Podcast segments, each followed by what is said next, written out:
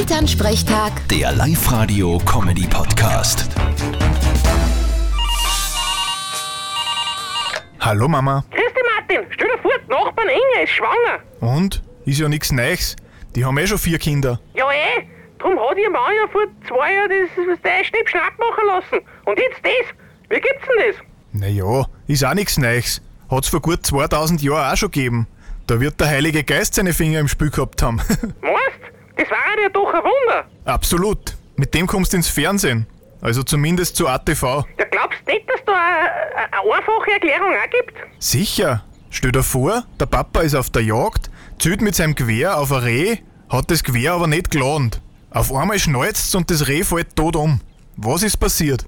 Naja, da hat ein anderer Jäger hingeschossen. Genau. Vierte Mama. Ah. Vierte Martin.